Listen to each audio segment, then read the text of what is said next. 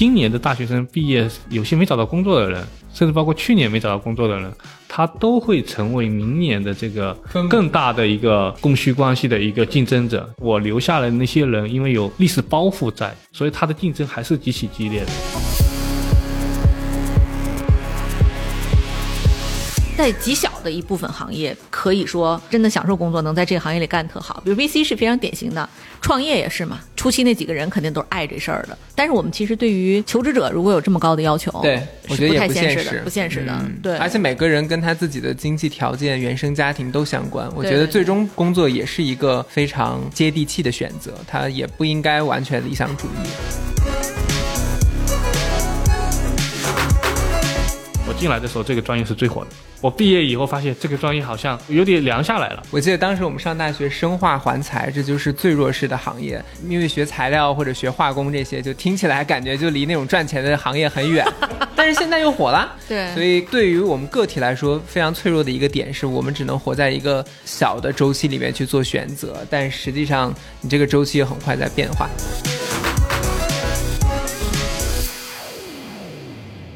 亲爱的听众朋友，大家好，欢迎收听本期的创业内幕，我是主持人 Lily。本期呢，我们请到的嘉宾是来自于中国领先的数字化校园招聘平台牛客网的创始人和 CEO 叶向宇。向宇跟大家打个招呼吧。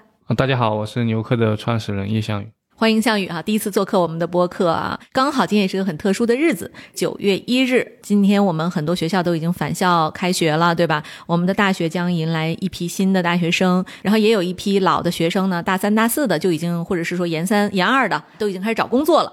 所以呢，大家一定要认真听啊，这期我们会讲很多跟未来的求职、就职情况有关的一些这个热门的话题。除此之外呢，今天跟我一起来录这期播客的呢，也是大家非常熟悉和喜欢的，我们 GGV 纪元资本的投资经理 Neil，听众朋友们，大家好，很开心能够在九月一号开学的当天，跟大家一起来做一期关于校园招聘的分享。嗯，Neil 是清华毕业的，对吧？对。啊，然后项羽是浙大毕业的。哎，今天是一次学霸来讲就业的话题哈。那么，项羽，麻烦你先介绍一下牛客网和你自己吧。我们是既面向 C 端的同学们的就业服务，又给企业提供这个校园招聘服务的。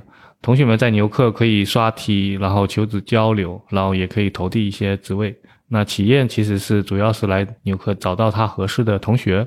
第二呢，很多企业其实知名度也不够，在牛客可能会做一些雇主品牌的宣传啊。然后呢，有些更大的企业呢，他们收了很多简历以后呢，就会做一些筛选啊。现在的筛选方式一般都是在线的考试、在线笔试或者在线的视频面试。然后我们也会帮一些科技企业做一些这种竞赛呀，有点偏那种活动性质的品牌的宣传。牛客这家公司是哪年成立的呀？我们是在二零一四年成立的，最早其实一三年我就有这个想法，想做这个事情。我知道您是毕业于浙大哈，然后有十五年的经验在谷歌呀、人人、阿里都工作过。这个您是在工作中遇到了一些校招上的挑战，所以才萌生了这个创业的想法吗？呃，我们当时就业还是比较容易的啊。然后我当时是进那 Google 之前，其实也是有一些意外的，当时只是纯粹喜欢编程，然后写了一些代码，刚好碰上 Google 来中国招人。然后因为我有些基础，然后就录取了。录取完了以后呢，就进入这种软件行业，工程师这个行业。那其实一开始我的职业发展就是纯粹就是做这个工程师。做到后面以后，我发现这个，就我见到一些工程师，其实他们蛮有基础的，但是他们没有很好的去掌握一些怎么去快速学这种编程的技巧也好，路径也好。当时是想着说，那我们要不要出来做一个 IT 培训？这个你知道，创业总是想着做什么，最后不一定能做成。后面我们做了一些转型以后，就开始切到这个招聘上去了。然后因为在这个呃刷题这个环节，其实大学生是最合适的。对啊，因为所有的大学生是。学的东西都一样嘛？那企业来找人才、找合适的人的时候，其实大家都有一些统一的考试啊，或者统一的面试啊，所以我们就切入了这个校园招聘。他们像刷您的这个题库，会像一些刷什么托福、雅思一样需要收费吗？嗯，在我们这边刷题是不收费的，因为对同学们来说。你收他钱，他也不会给你钱 啊！同学们很抠的啊。我们我刚刚说我们一开始做那个 IT 培训嘛，嗯，我当时过往的成长经历、我的就业经历、我的这个职场经历，我把它做成了这个上课的内容。一开始收同学们三千多啊，对他们来说已经很多了。最后出现什么情况呢？他们是这么说：他说牛客网那个叶向宇上的课很不错，但是呢，淘宝上九块九，视频也有，作业也有，代码也有，什么都有啊。最后我们很尴尬。后来我们就觉得同学们付费的这个意愿其实比较低的，尤其像我们这种做线上服务的，这也是为什么后来我们转型去做招聘了，因为你收同学们的钱，说到底就很难收到啊，所以我们干脆就从第一天开始。呃，刷题本来就是免费的，包包括后面培训我们也不做了。对，这就像可能你今天你说你考托福，对吧？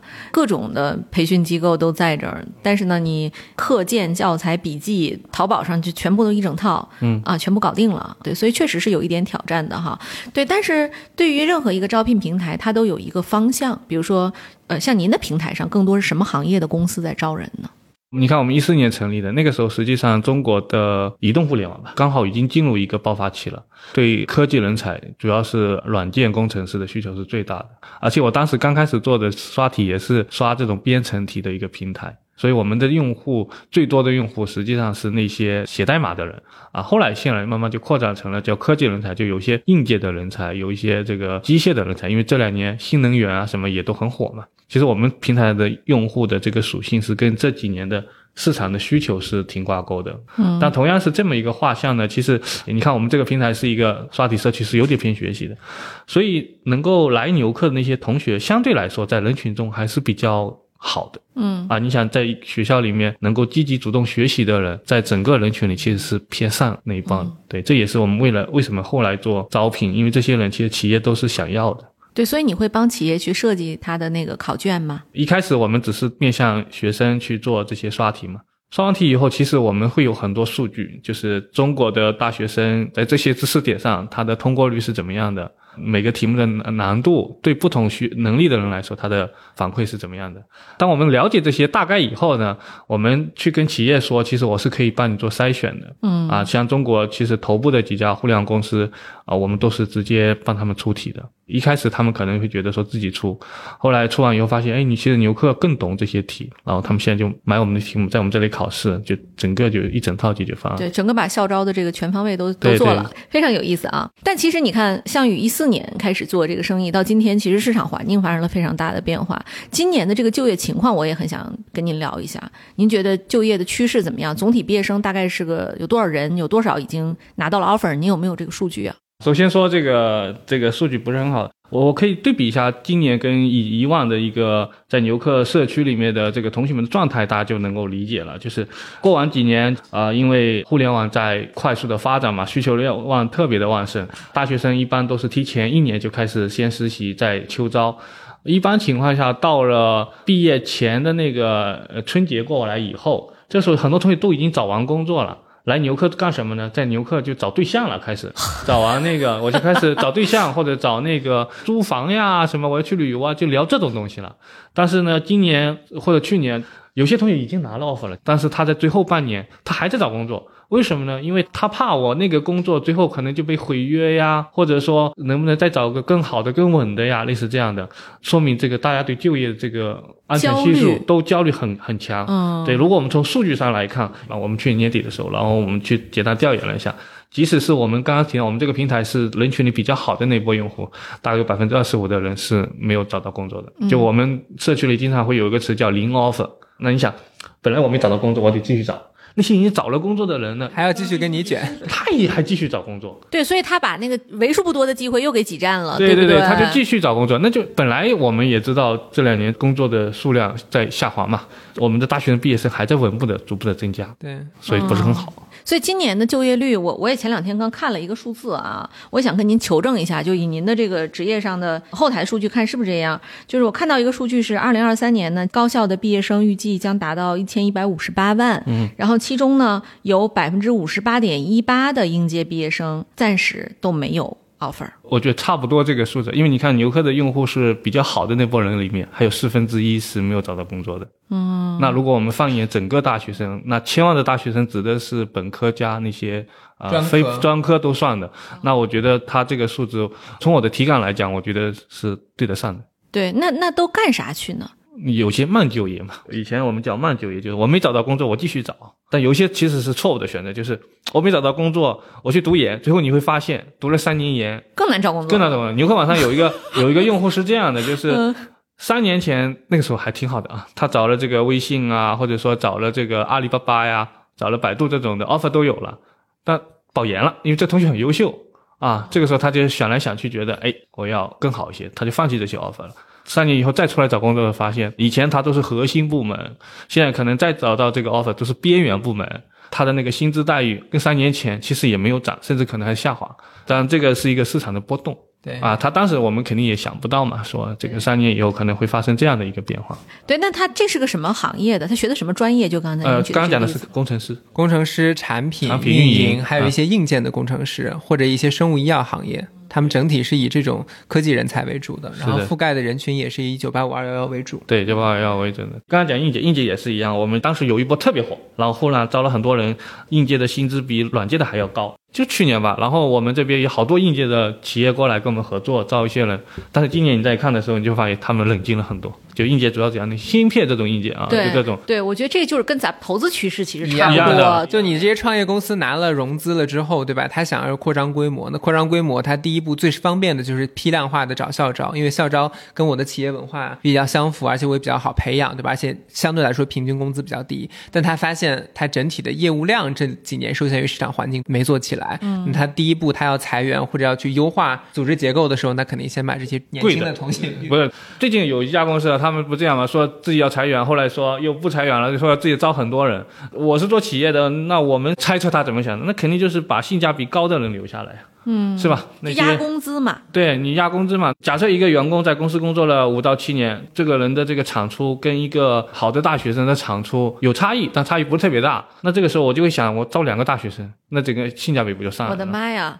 非常的工具化。对，幸亏我思维有这个 policy，啊要不然我肯定是被替换的那一波。我感觉这太这这但是大学生也说实话也有风险啊。今天大大厂的 tricks，这属于对吧这个我猜测的啊，我只能说我猜测的，就是站在一个哦企业经营的角度来看，因为其实有些人进入企业以后工作好多年，他就躺了，你知道吗？对躺了这些人是很危险的，因为你后面有源源不断的年轻人进来。还有一点，我们这个行业啊，你一躺，你原来的这个技能啊就落伍了。化了。你虽然有五年、七年的工作经验，但是因为这个世界在变，你不跟着变的时候，你原来那些经验技能，你发挥的这个效能啊，跟大学生进来学习一个一年半年差距不是特别大。对的确，你有些这个职场上的经验，嗯，但是那个从产出上来说有大，但是性价比来说不高。对这个时候真的很容易被退换掉。对，就您刚才讲的这个行业，非常典型的是一个就是像程序员或者是开发工作者的一个生态。它其实是基于经验有一定的关系，但更多的是你要终身学习，要保持对这个行业的敏感性，对吧？对科技的这种敏感性。如果说没有这个终身学习的动力，你说年轻人嘛，人家可以工作到这个十点十二点，您呢八点钟还得回家带孩子，对，所以肯定这个竞争力是要下来的。因为以前有个话题很呃很热闹嘛，就是说三十五岁这个要退休啊，什么类似这样的。其实我们去看海外也好，或者看国内那些做得好的人，其实做得好的人，程序员你越三十五岁、三十六岁，一就四十岁，我都是非常非常热情的邀约这些人的。那只有那些我刚刚说的已经平躺了，你跟不上这个时代，那你三十五岁真的挺危险的。对，那我再问一个第二个问题，就是关于我们整个的薪酬的问题啊。基于您的观察，一线城城市和新一线城市和二三线城市，他们的这个应届生收入差距大概有多大呢？哎呀，这个具体是我得想一想，因为以前我们是统计过的啊，就是一线的比二线会高很多。我们当时是按年薪来看的，因为我们那个平台好一点啊，嗯，三十万到可能会差到五万到十万左右。你们的应届生可以达到三十万吗？就好的职业三十万是肯定软件工程师软件工程师很高因为他硕博。士毕业呀。对，他哦是硕博三十万，其实如果你去真正去看的话，他还不是天花板会更。你你看嘛，华为天才少100万嘛年说一两百万嘛，啊、对，那你想我好一点那得点的，Neo 这样的，就是符合这个标准。那就我说，就像我这种智力水平的，一般要是就是在一线城市，大概是呃，因为我们统计的数据是比较偏高的，的确那些工程师就是二十到三十万。有我这个智力水平。对我我们调研的，因为我们我们平台有个功能叫这个 offer 比较的功能，那好的同学就会把自己的 offer 拿出来分享。但也前几年这个行业的确发薪比较大方啊，这个科技的、互联网的偏技术的人，二十万其实不高的年薪、啊，对好一点的一。线城市对不一对？线一线城市一般肯定是二十万以上的。那要是像我们说二三线，一点打比方五线吧，是一点五线，对，一点五线，嗯。对，比如说像什么成都啊、武汉、武汉呐、杭州。啊。成都、武汉高峰的时候也差不多有，就是一个是二十万以上，一个是二十万以下那种。可能差个小几万。因为当年是这样的，就是那个，嗯，我记得那个互联网公司好多就是去开分部，成都跟武汉是好多公司都会去开分部的，啊啊，杭州已经其实是已经是偏一线了，杭州是一线对，已经偏一线了。杭州东西对，杭州是蹭蹭涨上去，然后他们就开始去武汉跟那个成都稍微会便宜个百分之十到百分之十五左右。你想想看，我这二十万这边百分之十到二十左右也有二十万，所以其实这样想，如果我同样的能力，对吧？然后我拿了一个低百分之十到二十的工作，但我可能回的是省会，我老家，或者至少我即使不是老家，我的房价也要便宜，房价对对吧？那嗯可能就会造成一批挺不错的同学的回流。这个是这两年的一些变化趋势吗？因为我自己感受到的，比如说大家在求职上要追求更稳定的，比如说考公考研或者要进体制内，对吧？或者进国央企。第二就是说，很多人可能就不在一线城市待了，但是他不会直接选择到县城或者地级市去，他可能就会选择到省会城市去。嗯嗯，对我们针对的今天讨论的是牛客网上的这一堆目标的同学，九八五、二幺幺的本硕，对吧？啊好学生为主，好对对，学生，本科至少是本科以上的。对，刚才就是你有提到一个很有趣的话题，就是说进体制内和考公的会在我们牛客网上去，他们去分享一些信息吗？因为我们是个找工作的平台啊，所以考公的分享会少一些。但进体制内对他们来说也是一份工作，还是挺多人会讨论的。刚刚你有讲到一些趋势，的确是分大的两个趋势就是这样。以前是一线开始往二线，或者说一点五线这些城市去转，包括合肥其实也是有好多人去的。对，因为有有合肥有那个中科大对，中科大科，大合肥、武汉跟那个成都好多人去啊，包括江苏这些，苏州也是有人的。然后呢，后来就进入第二阶段，就其实最近两年的阶段比较明显，我们平台数据也很明显。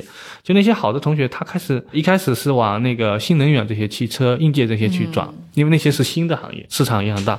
然后呢，今年或者说过去十二个月又开始出现往金融科技这种招商银行啊，像银行这种，或者是那个证券啊，或者说是这种，就是还有一些就是说往往真的是往企事业转了。因为其实我往金融科技转，其实我还是带有科技属性的对啊。但是我这个时候其实我已经选择了求稳了，对，因为银行其实不会像我们这么大的一个调整，它是比较稳健的。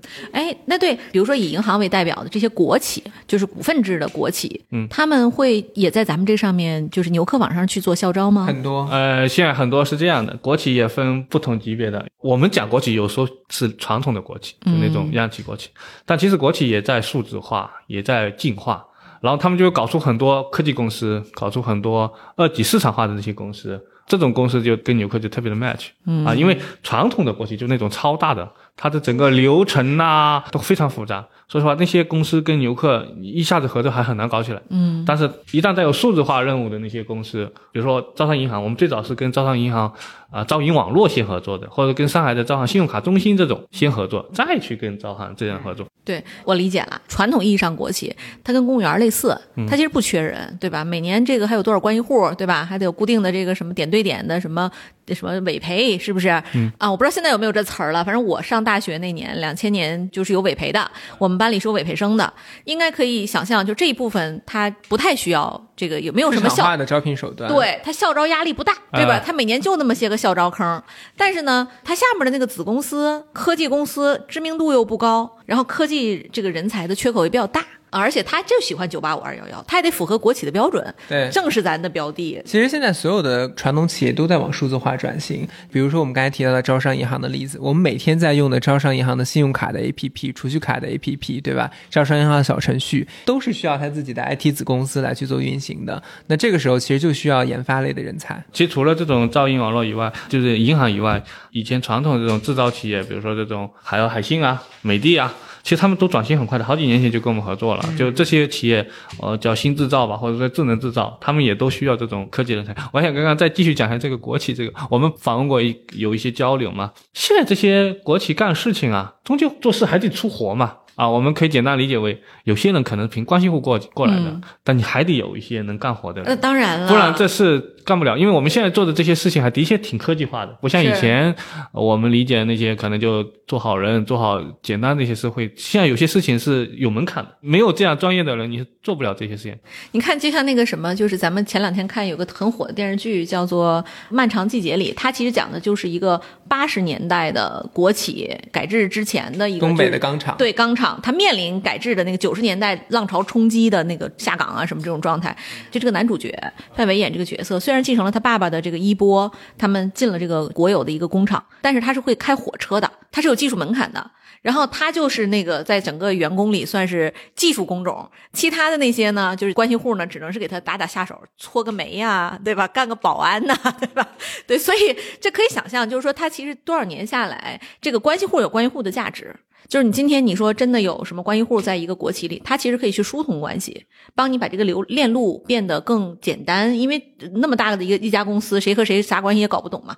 但是呢，还也得有踏踏实实的做产品、做业务、做技术的研发的同学，对吧？而且从我们的了解啊，就我我展开讲讲，因为我们见了不少这样的客户，就即使是关系户，现在也是啊、很厉害的，不是我们理解的那种真凭关系过去的。为什么？因为现在我们讲的数字化，其实那些国企的招聘啊。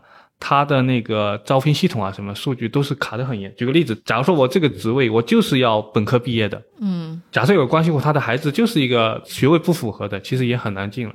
就现在关系户，他基本现在的培养的机制也基本都能够达到这些。对，他们也是数据是明的，只是至少我交流的那些人，就是我不会强扭的这个关系户硬塞进，就是我是符合你要求的，对，但是我优先。对，他的关系是弱关系，对，但也不代表人家什么都不懂，对吧他现在现在这些，你想象一下吧，一个人老爸老妈在里面，或者是这种他能够在这种国企做得好的人，其实他的小孩培养不会特别差的。对你条条框框，其实他都是符合的。对，所以说其实今天我们也不要去小看这个国央企它本身的人才的这个储备能力。我我只是我们在这个圈子里啊，就今天咱们在座的这几个，包括听播客的很多朋友们，他都是在科技行业里的这个小圈儿。我们这小圈儿呢，就还挺有自己的一套的这文化，但这个咱们其实不了解更庞大的体系里到底是怎么回事儿。它人才储备有可能比我们更好、更强大，特别是一些高精尖的行业，我觉得肯定是比科技行业要好的，比如今天芯片。航天、航空嗯啊，这些储备里边肯定是肯定是国家队更好嘛。甚至他们比我们的意志会更强。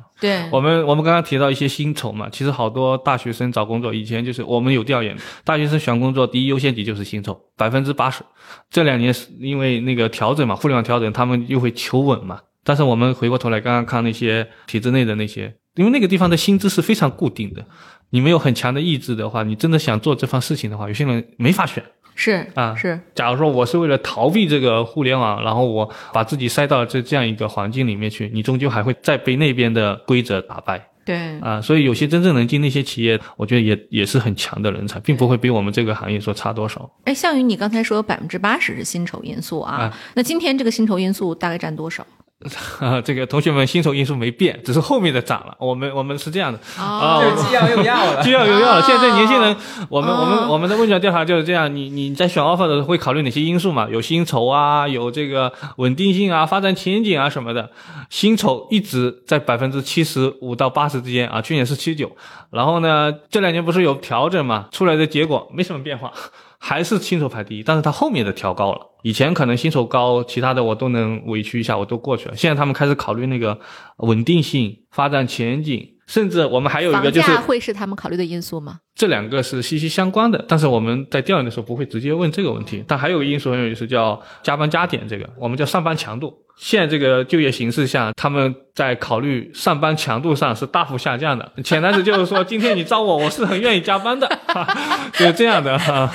哎，对我问一下二位，因为 Neil 是九零后的代表，然后项羽是八零后的代表，你们当年找工作的时候是哪一年？你们的首要的考虑的三个因素是什么？我觉得我不用代表性啊，因为我是零六年是拿了 Google 的实习，然后呢就转正了。对啊，哇塞，这个太凡尔赛了！哈就我作为代表，我可以分享一下 Neil 先来。呃对 对，你是对我当年找工作，薪酬不是我的首要的目标。我找工作，我很看重这个企业的知名度。然后第二条是城市，我肯定是不太想在特别小的城市里生活和工作的，因为我就在一个三线城市长大，我不想再回到那个环境里了。它太过于关系社会和熟人社会，你除非你回到你的那个网络里，不然的话，在别的网络里你想跑出来也很难。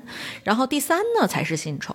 这么说起来，我当时内心想法其实我我对城市是没有感知的。当时因为我们做程序员就写代码，我就觉得说北京、上海、深圳我都行。但是我跟你一样，我还挺喜欢城市的，因为我觉得大城市里面可以看到不一样的东西。嗯，对，所以你的选择是说大城市里随便选啊，我没有偏好，对，但我也不愿意去二三线城市，对是的，我我记得还很清楚，当时我们我我跟我大学同学在那交流嘛，啊，如果我们毕业能够一个月拿，我是零七年毕业的，如果我们毕业的时候一个月能拿八千块钱，那就很高很高了，因为当年来浙大校园招聘，学校里有那种就业之星啊，差不多就这个薪资，啊，去了都是大一些外企，我记得很清楚，有个叫斯伦贝谢，好像搞石油的，我们都没听过，但我们只说啊，这个薪资好高，所以我们当时其实是有薪资这个概念的。嗯，那我毕业比你早一点，我零四年的时候，我对薪资没什么概念，因为我我们学外语的嘛，收入也没有特别的差很多。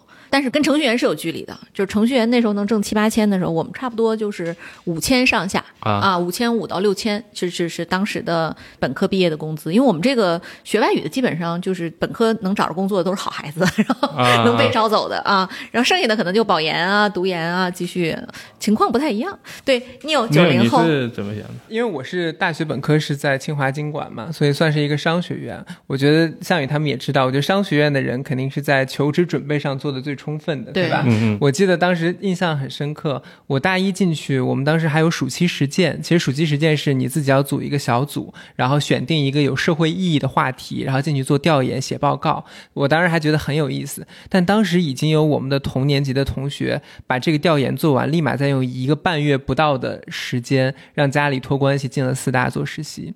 就是大一的第一个寒假还是暑假，我当时就意识到说，哎，怎么还要考虑这个事儿，对吧？第一，我还想的是学习的事儿；第二，我是想通过社团活动充分体验大学生活。然后人家就已经开始卷实习了，所以后来我们自然而然的从大二、大三开始，还是做了蛮多份实习的。当然，我自己也做过投行，然后做过 PE 啊，做过 VC，做过咨询的实习。所以我觉得我是在不断的实习的过程中找到自己喜欢和适合的东西，是两件事儿。喜欢其实是说这工作给你带来的成就感，它给你带来的一些能力上的提升，对吧？然后符合了你对一些世界的想象。比如说，我觉得做 VC，因为我是一个很有探索精神的人，然后我想要了解这个世界最前沿的东西在哪里，对吧？但是适合其实有时候你自己是发现不了的。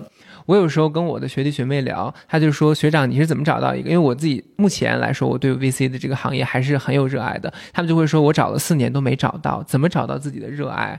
然后我说：“有时候其实热爱或者说适合这个事儿是一体两面的，你是需要从别人的正反馈里面去逐渐找到这件事儿的。”我是在我做了 VC，我当时在云起资本实习，现在这是一家非常好的机构了。我记得当时我的这个团队的同事也好，领导也好，对我的这个认可，就让我意识到说：“哎，我好像是天生挺适合干这个事儿的。嗯对，所以他的这种正反馈，不断的让我也有了之后的更多的实习经历，全职的实习，还有全职的工作，然后包括也来到 GEV 做投资，所以我反而也是薪酬在第三的。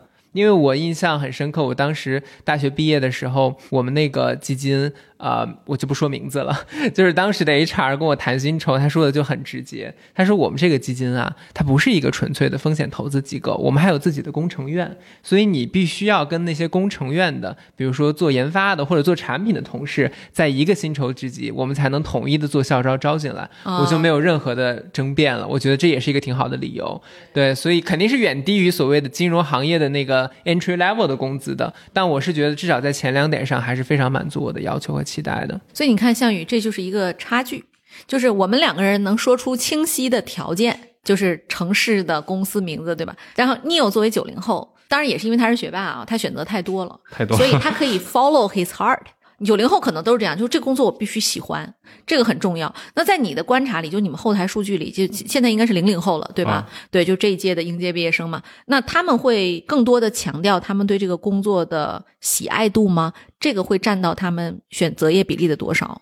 这个数据，呃，因为我们调研里面没有讲这个，但是我们是有一个其他的数据的，刚才没有提到了，叫全要啊，全要里面就有一个叫它叫兴趣主义，就是我我是要感兴趣的，不感兴趣的话，其实我可能就不大愿意去做。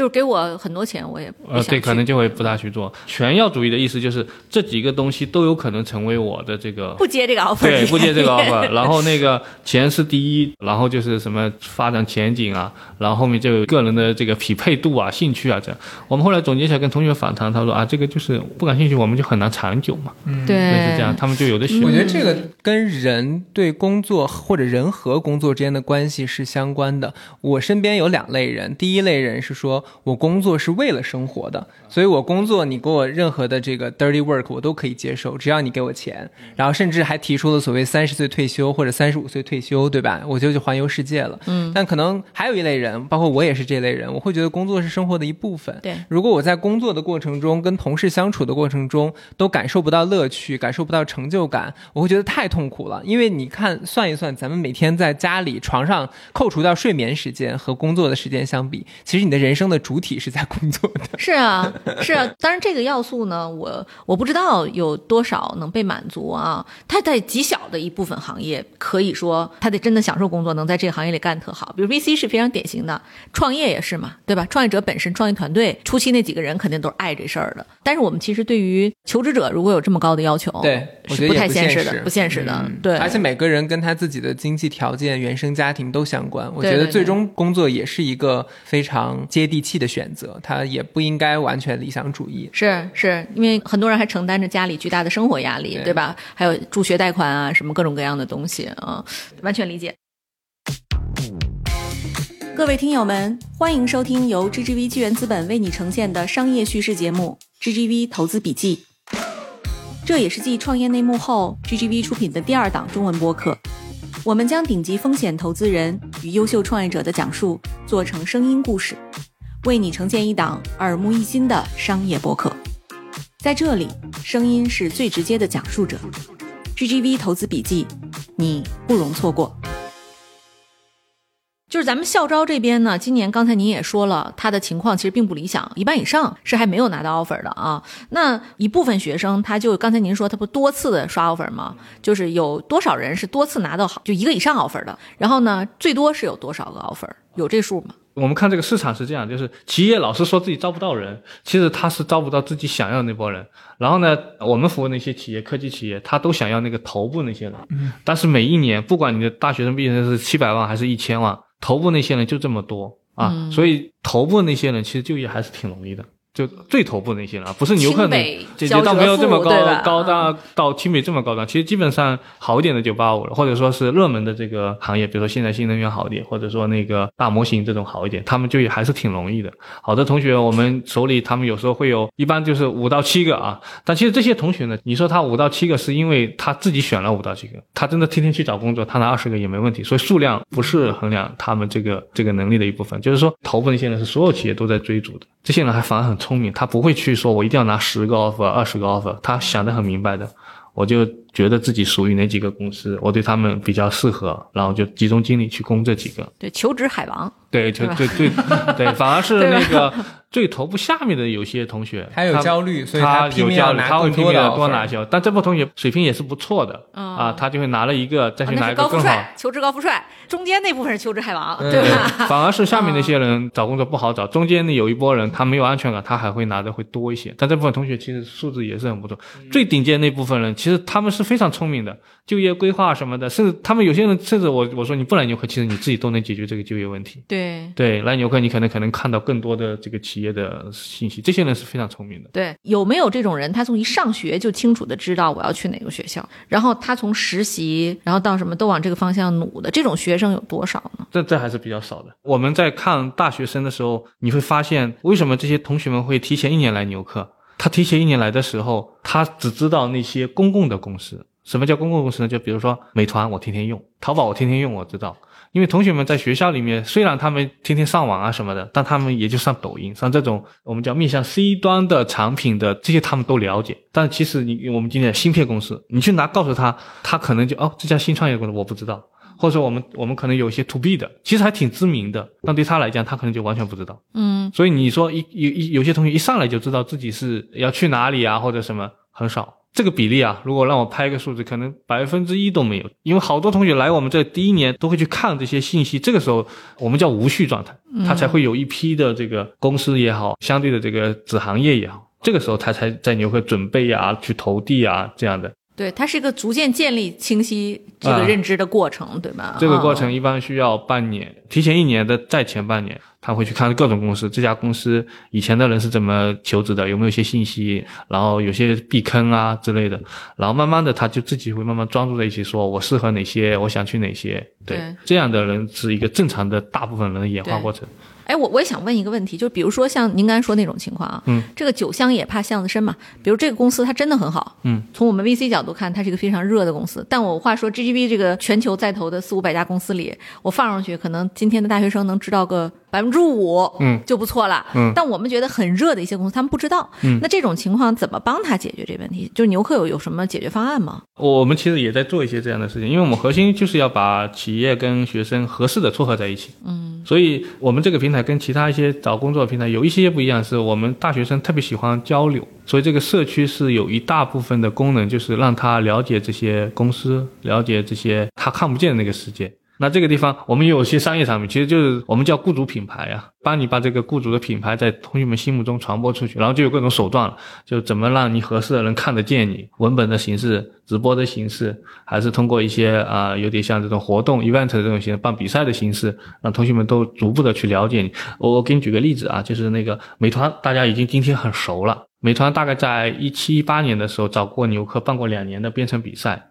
当年为什么要办呢？我跟他们聊的时候，他们说：“哎呀，我们去跟同学们聊的时候，他们觉得我们是一个送外卖的公司，不是一家科技公司。”啊啊！即使是我们知道的一些公司，同学们的认知也是有偏差的。对，因为他站在自己的使用角度来看，说：“哎，我我我天天点外卖，这家公司就是个外卖公司，没什么科技含量。”对。但其实美团后面是有很，它是通过科技来改良这些的。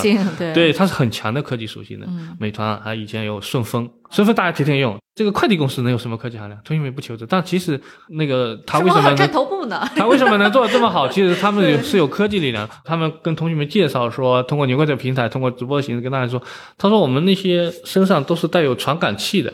我去进小区怎么走最近，然后我的地图怎么去开那个运货车是最方便，其实蛮有技术含量的，因为同学们是看不见的呀。他天天收个快递，收到已经是个快递了，但快递背后的东西他看不见。对，所以我们会借助这种社区的方式，这些同学们活跃的这个平台，怎么把企业的故事品牌通过各种机制，刚刚讲了好几种机制传递给同学们，那改变同学们的认知。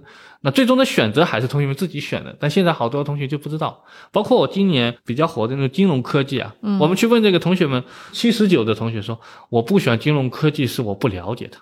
他们都以为什么 P to P 这种算金融科技，对还有觉得是柜台，甚至说我要去银行，我要去柜台，但是其实金融里面它那个柜台是个轮岗。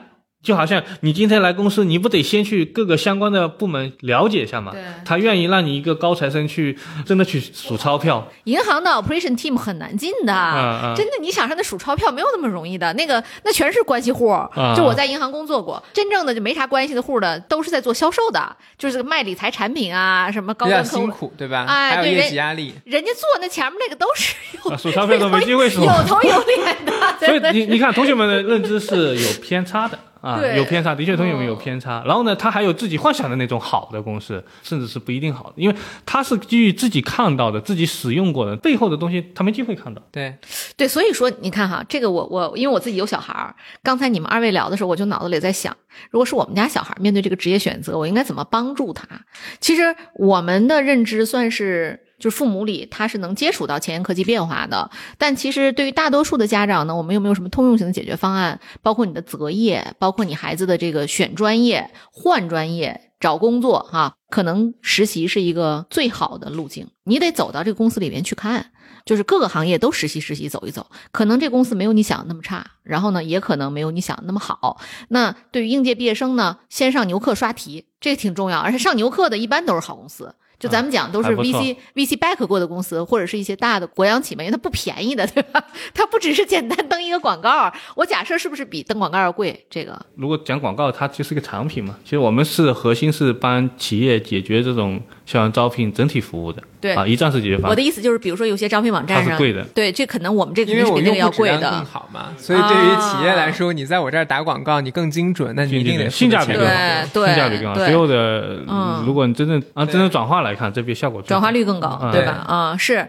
所以说你看这个，大家还得先找到那个合适的平台。我觉得今天这个播客非常有价值的地方在于，在九月一号开学的这一天，我们要通知各位同学以及告诉各位家长，就至少你先上 牛客网搜一搜，这公司值不值得去，对吧？特别是我觉得这个很有必要，大学生就从大二开始，至少大一得好好学习，先把基础扎牢，对吧？把专业搞清楚，然后到大二开始，其实就应该上牛客上搜一搜，哪些公司开始实习，你们也管有有有也是吧有？些失业职位，对啊、嗯对，就实习啊什么的就开始了，对吧？你喜欢金融，那你至少上一些金融类的公司看看。金融也分很多行业，对吧？像我们 VCPE 是一种，然后呢，银行是一种，还有一些传统的 FA 和金融服务机构、投行，大家可能都得走走，找到自己的位置，然后再精准的去投简历。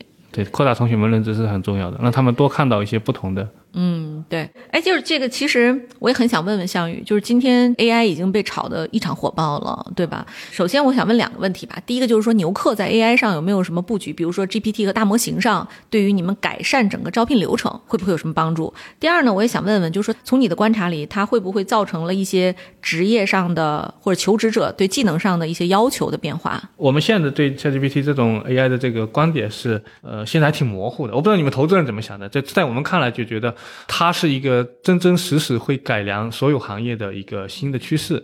但是至于它怎么改良这个就业，其实我们现在是模糊的。说实话，我预计这两年是模糊。所以我们能做的什么事情呢？或者说我们有什么布局？第一，我们是号召公司内部的人都要把所有这些 AI 相关产品先用起来。对同学们也是好事啊，但别到时候落伍了，跳槽都找不到工作。对，对我们来说呢，就是你只有用了这些东西，你你才能有一些相关的这个灵感，或者说，哎，这个东西其实可以用在我们这个行业里面。但基于底座这种大模型，我觉得我们是做不了的啊，因为这个是一个巨大的投入，然后这个是一个通用的模型，我们肯定做不了。我们自己要做的事情是，大模型可能会很依赖一些私有场景的数据。那今天那些有价值的数据，我们要更加积极的去收集，积极的去沉淀。等到有一天这个大模型它再放一个台阶的时候，我们要把借助我们已有的积累，招聘这个领域里面做出啊比原有更好的解决方案来。嗯我们我觉得我们算是一个比较工程师的做法吧。嗯啊，就没有特别这个直接一一上来就很高的利益，我们先跟随，然后再做积累。等到这个能真正的跟各行业结合的时候，那我们要快速的去做验证。嗯啊，我们内部也有两个产品在做测试，但我相信这两个产品结合现在的 AI 技术，它比原来要好一些，但还没有到那种说我们眼前一亮，真正的说哦，原来这个东西可以完全把所有的行业改革掉。对，我们在等待，因为我们既做 to B 又做 to C 嘛，呃，to C 我们可能是想着说怎么借助 AI 帮同学们成为一个求职助理这些也好，帮助他们求职。to B 这边其实有很多可以做，而且问题都很明确，我怎么通过 AI 来提高你的效率？即使一个效率就会有很多东西，你做工具，比如说你做 AI 面试帮人出筛，或者说你去做一些工具帮他们能够呃，我们叫 HR 的分身，帮你一些日常的活都能够干掉，这些都是提高效率，在 B 端是算得很清楚的。对这，是我们对 AI 的一，因为现在也很早期嘛，我们也在探索这方面的一些事情。他未来会通过 GPT 来帮他写什么 GD 什么的吗？呃，这很正常，我觉得这个肯定都已经能做到，可能已经很已经多人在用都在做 ChatGPT 我们合作的一些招聘的招聘，我们不做招聘系统嘛，但有些招聘系统厂商就是它的一些宣传的话呀，或者说它的那个文 JD 的文档啊，包括我们自己公司市场文档，很多都是通过 GPT 来润色的。嗯，这是一个基础的功能，而且随着 AI 这样发展以后，还反过来对同学们的就业也会有影响的。你刚才说你是外语学院毕业的是吧？对对，其实这种外语学院，但你高端的没法替代嘛。但如果简单的那种翻译，其实还挺危险的，说实话。我对我很早就意识到这个风险。对啊，是挺危险的嘛。对我零零五年、零六年我就发现这风险非常大，所以我就果断的转行了。对，你想，嗯你英语翻译、语言的翻译，现在 AI 干的特别好。对那你想这种就很危险，说实话。对，然后 AI 的出现一定会把一些行业给打趴下，就没了。但是我们也乐观一点啊，我相信会有新的行业出来。我、我有时候我我们跟内部也在讨论的时候说，我们以前读书的时候，刚毕业的时候，可能游戏行业还不是很热闹，因为大家就会觉得玩游戏是一个玩物丧玩物志，丧志的事，家长是这么说的。对当然，到今天，游戏行业是个娱乐业里的一部分嘛，其实是一个让你心情愉悦的虚拟的世界的一个东西。那同样一个道理，AI 出来以后，可能以前那些大家觉得小的那些行业可能会放大，因为这些人出来以后，他创造性会发挥出来。以前那些需要创造性的或者需要更多的这种从业人员的，那这些空出来，他就流向一些新的行业，对新的职业会出来。我觉得这是一个永恒的命题。面对新的技术革命的时候，我们到底是畏惧它还是拥抱它的问题，对吧？其实我之前看过一本书，就他讲的核心观点就是说，历史已经印证了科技革命所创造的劳动力的数量是大于它消灭掉的劳动力的岗位数量的，对吗？就比如说 AI 之前可能是移动互联网或者其他的计算机革命，在之前是工业革命。那工业革命自动化也替代了很多很多的手工劳动力，对吧？但工业革命又推动了整个经济的发展，经济的发展又创造了更多的岗位，比如说大家不需要去困在工厂里面做工了，大家需要娱乐了，那这时候可能文化艺术行业又起来了。嗯，所以我觉得大家还是要对技术的发展、对世界的改变要有一些乐观性吧。对另外一个点，我想说的是，技术也永远是需要人的。就是人还是最终技术的一个创造的载体。比如说很简单，就虽然我们看到这个 Mid Journey 或者其他的设计软件把一部分平面设计师代替掉了，对但你会发现留下来的是那些就用 Mid Journey 更熟练且他还有一更多的这些艺术创造才能的人，对他变成了一个综合性的岗位。所以大家现在需要训练的是自己用 AI 的能力来成为那个留下来的人，这是大家的使命。这个我今天早上跟那个就是摩卡的国兴，我们两个聊天的时候也提到这个话题。其实将来哈，站在整个食物链顶端的人吧，他不是发明人工智能的人，是用人工智能的人。所以说，这个很好的去使用这个工具是一个非常重要的能力的变化。对，所以那项羽就刚才呼应你这个话题，你觉得从过去十二个月有哪些职位的用人缺口大幅下降了？哪些用人的缺口突然就上升了？从科技行业。其实科技行业跟这个 AI 的关系还稍微小一点，说实话，它更多是跟这个大势的。举个例子吧，你工程师招少了，是因为这个 AI 吗？不是，是这个科技行业它的发展受制了，哦所以它这个数量跟你刚刚说那个技术的关联度还弱一些，反而是跟这个宏观的大势关联度更高。比如说，我们以前招很多的工程师，现在这些工程师他的需求就会下滑，因为你很多公司在裁员嘛。对，那有些新的行业起来，比如我刚刚说的金融科技里面招这种数字化，要招这些人，他们在在上涨。一方面是他们金融科技的这个需求，另一方面还有刚刚说的这个同学们也开始求稳。我觉得未来为大模型或者 AI 所原生创造的一些岗位，可能真的就在未来的十二到二十四个月内会涌现。因为大家现在讨论问题的时候是在不同的周期里面，它是一个综合性的反应，对对吧？Lily 刚才说的是技术周期，可能项羽又说的是经济周期，对对它最终就是有一定的共振，有时候又有相反的方向发展，对吧？所以我觉得，如果单纯从技术角度考虑，可能真的会有这个趋势。未来，比如说在我们的平台上招这个工程师的时候，他就会要求你要熟练的使用 prompt engineering 或者什么之类的。就是说，我们未来还是同样的职位，但是呢，可能对于他使用这个某一些人工智能工具的要求就会提升，就加分加分项哎。对，这就像那个过去招程序员会有一些什么，你熟练掌握什么 Java 语言对对对对对什么，对吧？对，嗯未来可能会加某些语言，就你要熟练掌握这些语言才可以。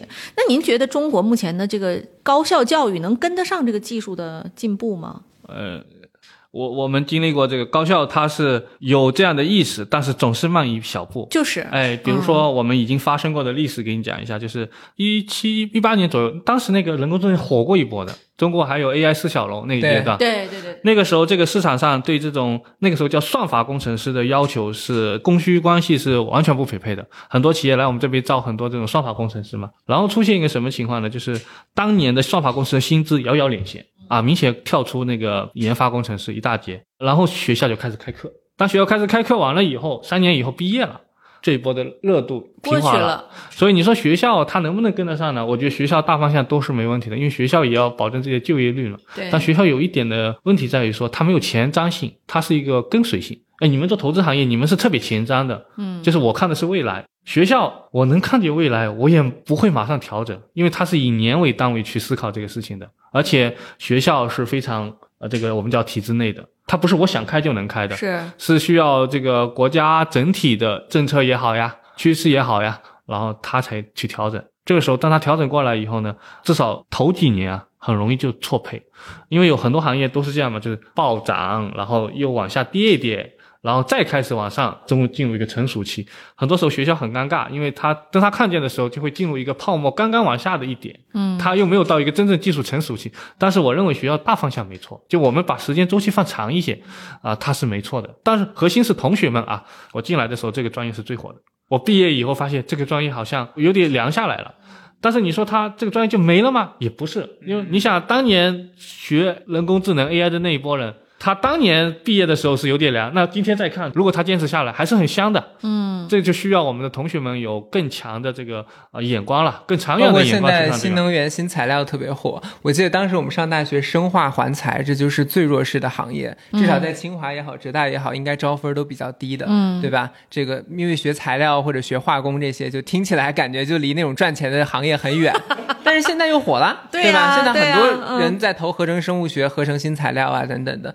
所以可能人也只能就对于我们个体来说非常脆弱的一个点，是我们只能活在一个小的周期里面去做选择。但实际上，你这个周期也很快在变化。其实我其实也想提一点，就是这也是我们看好牛客的点，因为牛客上面的求职人才，它不像像 Boss 也好、猎聘也好，它是成熟的社会招聘者，所以他们不管是技能的培训，还是对这个社会的认知是比较成熟的。但校招的同学，他就是需要一个社区，需要一个技能的培训，或者说。一个经验的分享，然后题库的分享来增强自己的。比如说我在学校，我学这个 CS 的。但是我可能现在市场最火的就是算法，但我们学校还没有教相应的人工智能的一些机器视觉的算法，那我可能就在牛课里面刷题，对吧？或者我知道牛课里面的那些大厂要招这样的人才，我就相应的做准备，所以这个其实是减少他们求职的摩擦成本的。对，哇塞，这个说的太好了，你有对，这确实是你想想，就是今天一个现实情况，就刚才我们讨论的这个，等你毕业的时候，可能这个机会一或凉了，或者是还没起来。那但是你面试的题目是不会变的，所以我觉得牛客有很大价值，是说他帮大家筛出来的不是那个最 ready 的人才，是那个学习能力最强的人潜力的人。对，哎，这个很重要，因为对于校招来讲，你想找一个 ready 人才是很难的。但是呢，他能把你这个活儿里边，就他擅长那部分做到极致的好，你就能相信他把其他的事儿也能 pick up 起来，嗯对吧？对，就像我说，我们同学们在学校里的读的书期都差不多，对，这个时候企业很多时候找的就是适合这个岗位的潜力人才，然后再通过公司内部的培训也好呀，然后一些项目的实践也好，让这些人啊慢慢成长为公司的中坚力量。嗯，啊，我觉得科技公司好多还是受益于这种应届生的这种培养体系。我我记得有几家公司，比如说京东，他们是有专门的管培生计划的。他们那个下面的子公司 CEO，我记得也是管培生起来。包括房地产公司那个龙湖，嗯，龙湖现在 CEO 应该也是他们当年的那个应届生，因为你进来以后，企业可以把他培养的很好。各位亲爱的小伙伴，你知道吗？除了创业内幕之外，我们还出品了一档英文播客《Evolving for the Next Billion》。由 GGV 纪元资本的管理合伙人童世豪和市场经理 Rita 杨主持。如果你对东南亚、印度、美国等海外市场感兴趣，欢迎收听来自当地头部创业公司 GVC 的声音。收听及订阅，您可以在我们节目顶端找到 GGV 的小馆，点击进入就能看到我们出品的这档节目了。欢迎喜欢收听英文播客的小伙伴点击订阅哟。我们今天就分享了很多关于就是未来啊趋势的一些话题啊，咱们回到脚踏实地的一个问题里，就是牛客今天前面其实在招聘领域还是有很多大山的，对吧？像呃 Boss 直聘啊，或者是像猎聘啊在内的，他们其实也都有校招的这个环节。呃，您觉得怎么去面对这些巨头他们的竞争呢？呃，Boss 直聘是一家很强的公司，我现在说这家公司跟其他公司都不一样。啊，在我们眼里，我们会觉得它是真正的大山。嗯啊，其他公司我们会觉得相对来说有一些传统了。嗯，但是 BOSS 直聘虽然已经上市了，但在我们眼里，它还是一个极其进取的一家科技公司。那我们的机会在哪里？我们也在想，公司活下来机会在哪里？一方面呢，现在说有新的技术的改进，我们可能干不过这座大山，但是我们先把边上的小山薅一些出来啊，这逐步的再去看有没有一些更大的机会。我也没法说我一句话就说我们怎么赢啊。嗯，还有一点我觉得很重要是，这个行业我们做求职招聘啊，刚刚尼欧也讲了，它是一个慢的行业，然后很多人其实看不上这个行业，它是比较严肃的一个行业。啊，所以我们觉得，如果有足够的时间跟耐心在这个地方做下去，会有蛮蛮蛮好的机会。就我们以前说，很多时候，呃，这个年轻人的竞争都还没轮到拼智力。嗯，就是我觉得我们这个行业其实也是一样的。除了我们，其实还有很多从业者。如果大家一起努力的花点时间去做的话，这家公司活下来应该都是没有什么问题。对，哎，你有，其实我也挺挺好奇的，对吧？就是说，牛客这个模式在我们的整个投资的公司里，哈，它不属于那种爆发型增长的，比如说像今天搞 GPT，对吧？增长超级快，但是你也不知道未来在哪儿。然后，但是牛客这是一个呃很稳定的、很持续的，但是呢却不会爆发增长的这样的一个行业。我想听听你当时是看好了牛客，到底有哪些就是你觉得是非常值得去投资的一些点呢？对，我觉得是这样的，就是爆不爆发增长，在丽丽姐，我翻译一下这个话，就是说，因为它的增长是需要很长时间的积淀的，对，就它可能很难通过某一个技术的创新，比如说像 AI 的大模型的变化，或者某一些流量的机会，就立马让这个平台有十倍、一百倍的增长。但是恰恰也是我觉得牛客在生意模式和商业模式上最大的壁垒所在。首先，这个内容社区。它里面有巨大的内容的沉淀，不管是题库还是同学们的一些经验的分享，还有一些这个情感的交流。第二就是用户，对吧？用户他自己从他的求职之前的两三年的准备开始，到他求职当年的工作，甚至到他成为了一些 junior 的工作职场的人士，他要招实习生或者他要找更年轻的同事的时候，他都仍然在五到八年的时间里面沉淀在牛客的平台上。所以我觉得人也好，内容也好，这是一个能。跟时间做朋友，或者随着时间的延伸，哈，不断的自身会自增强的这么一个商业模式。嗯，第二点呢，就其实刚才项羽也提到了，就虽然做学生们的生意，自古到今都不是什么好的商业模式，哈，不管是当年的人人也好，校内也好，当你遇到变现的时候，的确它的单位的耳铺是比较低的。但是好处就是说，项羽他们很快的就摸索到了一条我在 C 端积累流量，在 B 端变现的道路。我们觉得这个思路其实是。一个很好的飞轮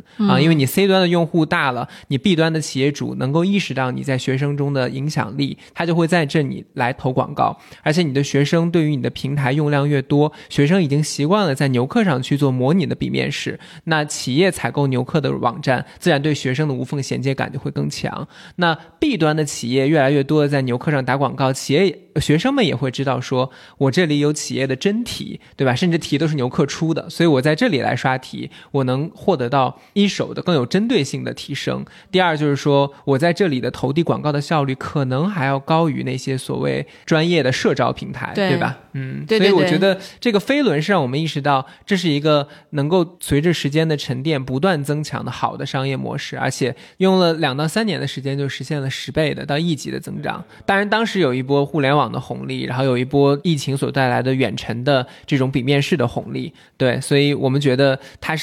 经历了一定的沉淀，迅速得到爆发了。对，所以我听下来就是说，它本身沉淀的这些用户就是它最大的护城河，对对吧？就这些用户呢，很难被被洗走。他会师兄传师弟，一辈一辈把传。说你怎么上的谷歌，对吧？说我我先是在牛客刷完题，然后直接做题，题里边都是从这出来的。就像中国人刷托福是一个逻辑，对吧？这是中国人一个非常常规的一个一个，无论是面试还是考试的一个套路。对对。那那项羽，你作为这个，我们大胆的预测一下吧，特此声明一下，这是一个 disclaimer。本次预测就仅止于我们仨人的预测啊，不代表任何官方观点。您觉得明年的这个就业情况？是会比今年更好还是更差？啊，不代表我们公司观点啊，仅代表我个人的观点啊，就是啊，应该是好一丢丢，好的不多。为啥呢？因为我整体来看，我觉得我还是挺相信我们这个大的宏观经济掌舵的这这波人的。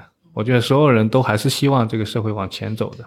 其实大家都在努力，的确都在努力，只是我们有时候会觉得说，我们哎，好像出了点这个。这个疫情出了点影响，呃，我因为我本质上是个乐观主义者，我相信未来会好一些些，嗯啊，就是但是就好像官方说的，这个在增长的内生力量还不足这样的，嗯，可能会有一个黎明前的黑暗，对小幅的震荡，对黎明前的黑暗，但是我们时间稍微放长一点，比如你刚刚说未来嘛，两三年，我觉得可能会小幅的开始恢复，比今年会好一些。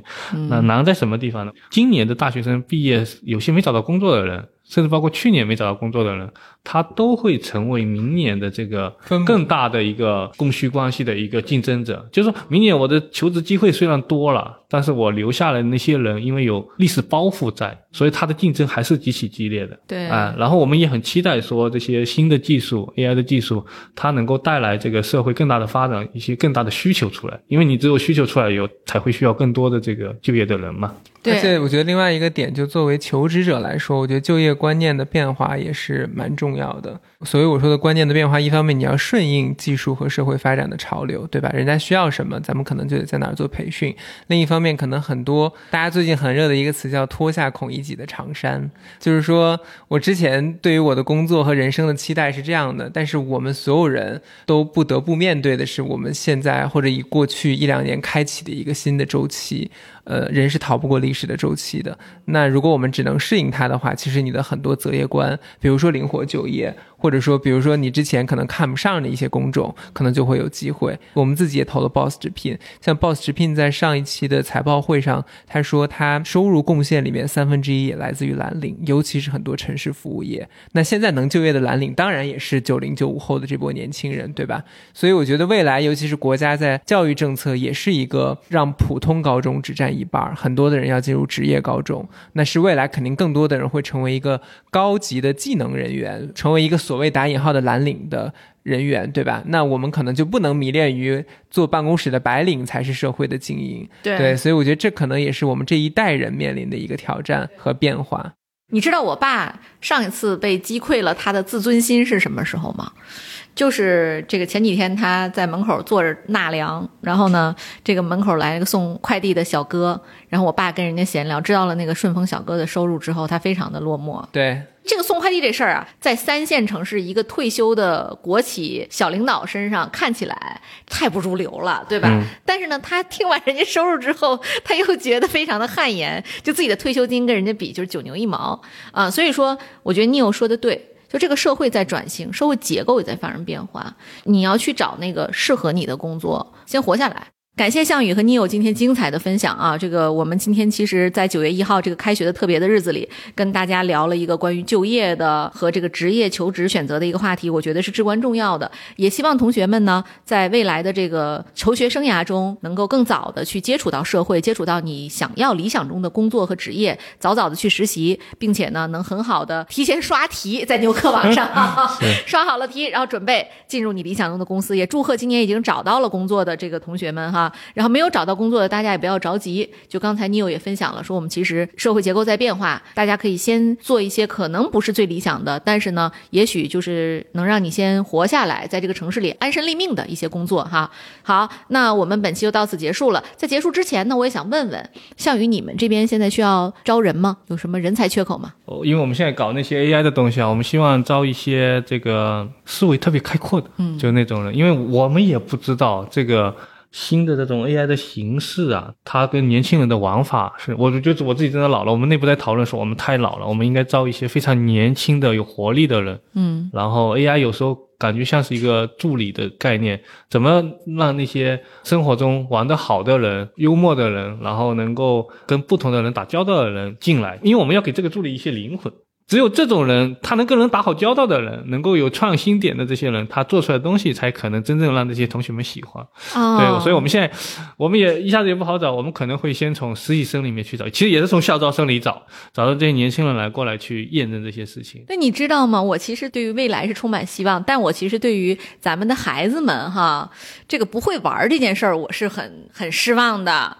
我就认识的小孩里，特别是一到上了高中，中国孩子。都不大会玩儿，所以我对我女儿的要求就是她一生一定要玩好。你无论是这个你想滑雪啊，还是滑冰啊，对吧？还是跳绳，哪怕对吧？你约一堆人唱歌跳舞啊，然后除了喝酒抽烟这些东西不能干啊，但其他的就是，我觉得这个这个会玩，会跟人沟通交流，这其实是中国教育中比较缺的。对我觉得项羽缺的这个人，也是今天我们可能大家都在 去努力找的人。对，非常幸运，我们公司的人都还可以，挺会玩的。那个你有可以兼职帮你。他超级会玩，对对，如果你不嫌我老，我也挺会玩的，我也可以去帮忙。因为我们。真的是面向未来的东西交给未来的人，对，相信年轻人。对，那如果他们想找这个机会，是不是上牛客网上？啊，我们我们最近在发这些职位出来，我们在找这样的人。对，你们在自己的牛客网上就有，对，我们也会再放到外面去。对，如果大家关在哪里，在 Boss 直聘是吧？呃，我们也买 Boss 直聘啊，对对，我们也在自己的平台上这个发实习职位。对啊，对，其实主要也就这两个平台了。那就欢迎大家在牛客网或者其他招聘网站上，然后积极的找到牛客网的相关的职位缺口哈，然后希望能够加入这家。家有创意的公司。那本期节目就到此结束了，谢谢项羽，谢谢 Neil，我们下期再见。好，谢谢几位啊，大家再见。嗯，祝大家在秋招里面有一个好的结果。嗯，拜拜，拜拜拜拜拜拜。